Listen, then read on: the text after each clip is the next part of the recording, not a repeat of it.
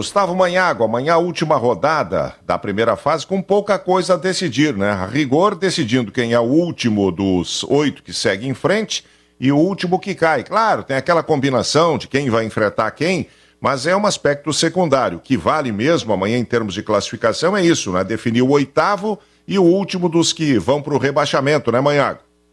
É isso aí, Macedo. Bom dia, bom, bom dia, para os nossos ouvintes. É, se a gente for levar aí né, na, na, frieza dos jogos, Macedo, as partidas que não valem nada são as duas da dupla Grenal.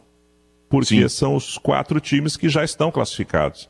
Vai definir apenas ali a questão de Guarani e Juventude, se eles vão conseguir chegar entre os quatro. Os outros quatro jogos, aí sim, os outros quatro jogos valem uh, tanto a oitava vaga, como podem valer a fuga do rebaixamento.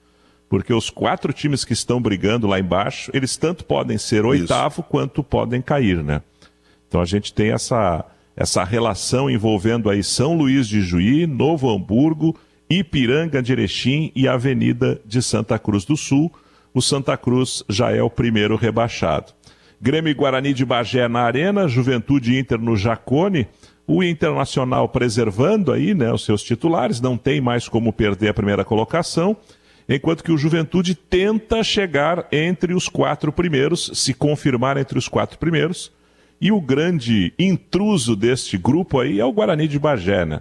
O Guarani pode realmente estar entre os quatro primeiros colocados, dependendo até da, da combinação de resultados. Ainda que perca o jogo para o Grêmio, mesmo assim, ele pode ter uma chance ainda, dependendo da combinação de resultados. Vai ser legal, claro, pela montagem dos confrontos aí, né? E aí, é, o, o olho na TV e o ouvido no radinho na gaúcha, porque os jogos acontecem todos no mesmo horário, todos às quatro e meia da tarde, e ali por volta de seis e meia, a gente já vai ter os confrontos definidos das quartas de final. O Inter é o que está mais próximo, assim, né? O Inter ele vai pegar um destes quatro lá de baixo que brigam pela última vaga. O Inter pega São Luís, Novo Hamburgo, Avenida ou Ipiranga. Não tem como fugir disso.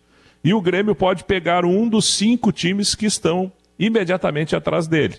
O Guarani, o Juventude, Brasil, São José e o Caxias. Um destes cinco vai ser adversário do Grêmio, um dos quatro que estão lá embaixo vão ser adversários do Inter, as quartas de final já no próximo final de semana, em jogo único, tanto na Arena quanto no Beira Rio e os mandantes vão jogar pelo empate. E para fechar, Macedo, saiu a tabela do Brasileirão aí, hein?